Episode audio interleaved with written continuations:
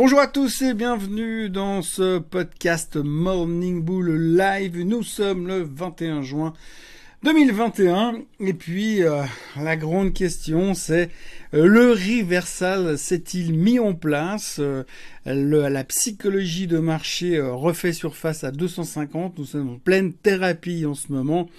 On est passé en quelques jours de la peur de l'inflation à la peur du ralentissement, mais surtout à la peur de la perte du soutien de la part des, banquiers centraux. Hein.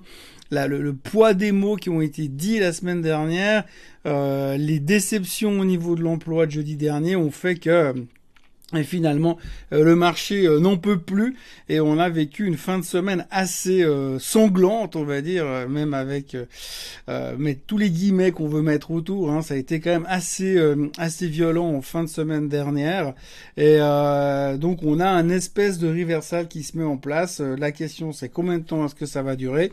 On a ce matin une ouverture assez moche mais voire très moche euh, en Asie. Euh, les futurs sont indiqués à la baisse. On attend euh, le témoignage de Powell cette semaine devant le Congrès mardi et mercredi qui pourrait peut-être nous sauver la mise. Mais pour l'instant, pour être franc, on est assez mal barré et puis tout le monde se pose plein de questions. Alors on a déjà un truc qui est assez fou, c'est que depuis, depuis deux jours, au travers du week-end, tout le monde a commencé à analyser les rendements du 2 ans, du 5 ans, du 10 ans, du 20 ans et du 30 ans américain. Donc on voit, hein, on, a déjà, a déjà parlé souvent dans ces émissions, quand on a les, variations de rendement du 10 ans, ça nous permet de tirer certaines conclusions. Mais quand vous arrivez à analyser le package du 2, du 5, du 10, du 20 et du 30 en même temps, eh bien, ça nous donne encore d'autres indications euh, futures sur l'avenir et la perception des taux d'intérêt pour les investisseurs. Donc évidemment, par rapport à ce que nous a dit euh, Powell euh, il y a quelques jours, on s'attend à une hausse des taux euh, d'ici deux ans, mais après un aplatissement derrière. Enfin bref, tout le monde en tire des analyses de folle de folie. Ce qui est assez fou, c'est que d'habitude on s'en fout, mais comme euh, comme de première chemise. Mais là, tout d'un coup, on est en train de tous tirer des, des, des conclusions sur euh, comment investir pour les 2-3 ans à venir, alors que la plupart d'entre nous ont une vision à 15 jours sur leurs investissements parce que ce qui est vachement plus important c'est combien euh, comment faire pour gagner beaucoup d'argent très très vite. Donc du coup c'est assez marrant comme tout d'un coup en l'espace de quelques heures hein, en passant de la peur de l'inflation, on était terrorisés d'avoir une inflation durable et euh, persistante et beaucoup trop forte, voire galopante dans les prochains jours, que tout d'un coup, eh bien, on est revenu à quelque chose de beaucoup plus réaliste. Et puis euh, on se dit bah non finalement c'est plutôt un ralentissement. Et puis euh, et puis quid euh, du fait que si tout d'un coup les banques centrales arrêtent de racheter des assets hein, du, dans, le marché on a parlé de tapering la semaine dernière. Bref la peur est parmi nous.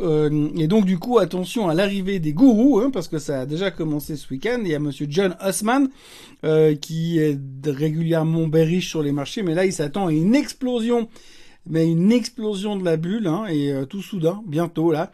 Et puis alors après, derrière, il nous prévoit pas forcément une correction spécifique. On sait qu'il y a quelques mois, il parlait de 35% de baisse sur le S&P 500, mais là, il nous prévient, si ça se produit, on va avoir 12 ans de rendement négatif sur le S&P 500. pas 11 ans, pas 13, mais 12. Euh, alors ce qui est bien, c'est que c'est pas 12 et demi non plus, ni 11 et demi, c'est 12 très précisément, donc on peut au moins en tirer des conclusions. Mais enfin voilà, donc on commence à avoir Jolly Guru, donc je peux déjà vous parler que cette semaine sur CNBC, ça va être un défilé de bears qui vont nous dire comment on va mourir et à quelle vitesse. Euh, si on regarde simplement euh, le Japon ce matin, eh bien on peut se dire déjà qu'on risque d'avoir une semaine spectaculaire. Donc euh, attendez-vous à une hausse de la volatilité. Et la seule chose qui peut nous sauver dans l'immédiat, c'est effectivement, comme je l'ai dit en début de podcast, une intervention de Powell qui dit mais attendez les gars, on n'a rien dit.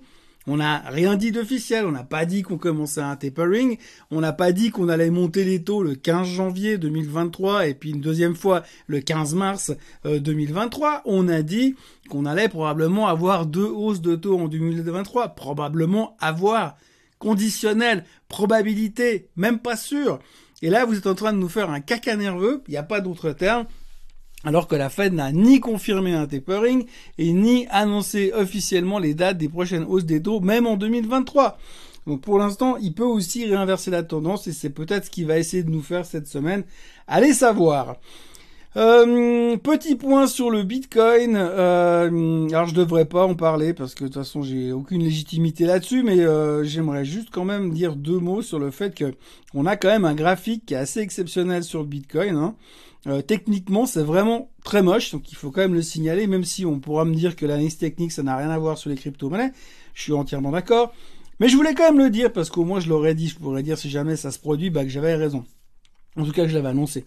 Donc la tendance baissière qu'on avait, il y avait deux espèces de deux canaux baissiers parallèles qui étaient euh, avec une, zone de pivot dans la zone des 35 000 euh, dollars. Et si on revenait en dessous des 35 000, c'était pas terrible. Ce qui est fait ce matin, on a 34 000. Et puis surtout, alors on a officiellement sur le graphique du Bitcoin dollar hein, une dead cross. Alors une dead cross, c'est le croisement de la moyenne mobile des 200 jours et de la moyenne mobile des 50 jours. Donc la, la 50 passe en dessous des 200, ce qui veut dire que ça déclenche une tendance baissière sur le long terme. La dernière fois que ces deux moyennes se sont croisées cette fois à la hausse, qu'on appelle une golden cross, c'était à 8000 dollars sur Bitcoin. Donc c'est pas une super bonne nouvelle euh, fondamentale. Alors ça veut pas dire que ça marche à tous les coups, c'est dead cross, on est bien d'accord, mais voilà. Euh, en tout cas, c'est pas très très beau.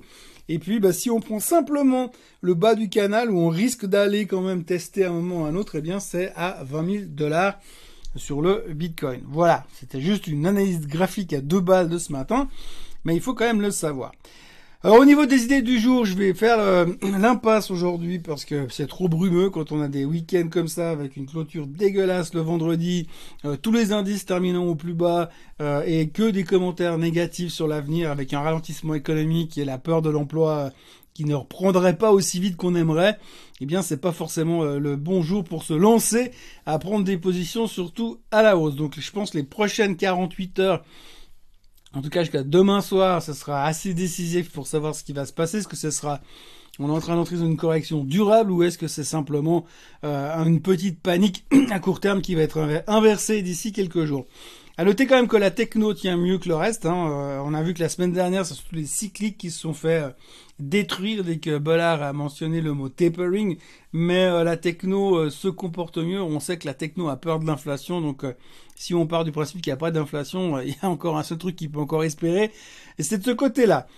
Deux questions aujourd'hui. La première concerne la société Box. elle a fait donc la société a fait savoir aux détenteurs d'actions qu'elle planifie un rachat d'environ 500 millions de dollars au prix euh, entre 22,30 et 22 euh, et 25,75. Euh, la personne me dit qu'elle ne veut pas vendre ses actions, mais elle voudrait connaître l'impact sur le cours durant l'opération de rachat. Va-t-il à coup sûr descendre jusqu'en bas de la fourchette ou pas? Non, il n'y a rien qui est sûr, mais quand on fait ce qu'on appelle, quand une société appelle un, fait un share buyback, dépendant de la taille, dépendant du montant, dépendant euh, du titre, dépendant du volume, eh bien généralement, évidemment, comme on annonce qu'on va racheter des actions, euh, c'est toujours plus ou moins un soutien euh, psychologique pour pour les actionnaires. Donc simplement, ce que veut dire Box, c'est qu'eux, ils sont prêts à payer dans cette zone-là. Ils vont faire un, rachat qui va durer. normalement, ils fixent des durées là-dedans, durant quelques mois, et que eux, bah, ils seront prêts à acheter dans cette zone-là.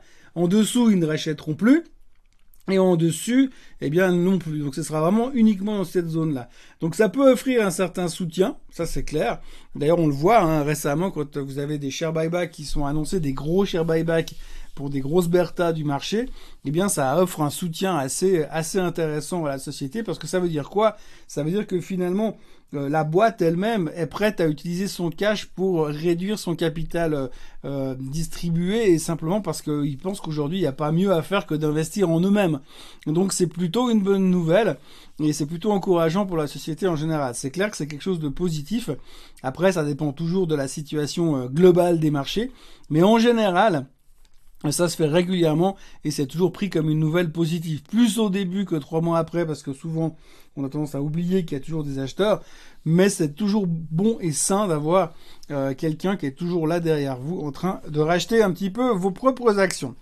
Euh, deuxième question, l'action Nike est dans une tendance baissière depuis novembre 2020, après avoir fait un gros rebond post-crash de mars 2020. Cela dit, sur une vue plus long terme, le cours est relativement haussier. Est-ce qu'un prix autour des 130 te semble en bon point d'entrée pour un horizon moyen terme, 6 mois, 1 an, ou faut-il attendre un retournement significatif? Alors, euh, quand on regarde le graphique de Nike, c'est pas euh, très très très encourageant là tout de suite. Alors effectivement, euh, si on prend sur le long long terme, on est effectivement dans un canal haussier, mais là je dirais plutôt qu'on est on est dans une espèce de configuration latérale avec un énorme top qui est en train de se construire pour l'instant. Et le top, il passe plus ou moins par euh, les 128, euh, j'irais même 125 dollars. Hein. 125 dollars, c'est le gros support qu'il ne faut pas lâcher. Euh, si ça lâche, là, la porte est ouverte euh, à toutes les fenêtres pour perdre, je dirais, en tout cas 25% et se reposer sur la, zone des 100 dollars. Aujourd'hui, tout le monde attend de voir un petit peu les fondamentaux de Nike. ça tombe bien parce que le 24 juin, ils vont publier leurs résultats. Et en fonction de leurs résultats, on pourra euh, avoir une vision un peu plus claire de ce qu'on peut espérer sur le titre. Donc, Fondamentalement, si les chiffres sont bons, c'est un titre qu'on va voir remonter et puis on se dira ah bah zut je l'ai raté. Par contre, c'est clair que en cas de déception, on va rentrer dans quelque chose d'assez très d'assez moche d'un point de vue technique, puisqu'en plus on a là aussi une golden cross comme le Bitcoin que je citais tout à l'heure. On a les moyennes mobiles 50 et 200 jours qui se sont croisées il y a, il y a deux séances ou une séance. Donc c'est pas un signe technique très positif à moyen terme. Mais voilà, euh, la décision à prendre reviendra, la décision sera prise le 24 juin sur les résultats.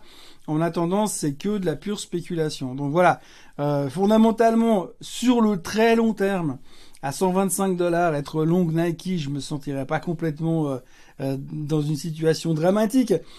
Aujourd'hui, tout le monde va regarder un petit peu comment ça reprend pour de vrai. On a eu cette ce recovery qui s'est fait dans la période dans la période post, enfin la période du confinement en mars 2020, où tout le monde s'est rejeté dessus en disant mais oui mais les gens ils vont reconsommer. Et là on attend vraiment de voir les chiffres de la consommation aux États-Unis mais aussi en Chine euh, pour Nike avant de prendre une décision.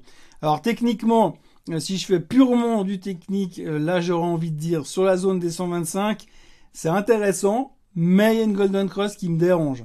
Donc je me mettrai long éventuellement avec un stop loss extrêmement serré.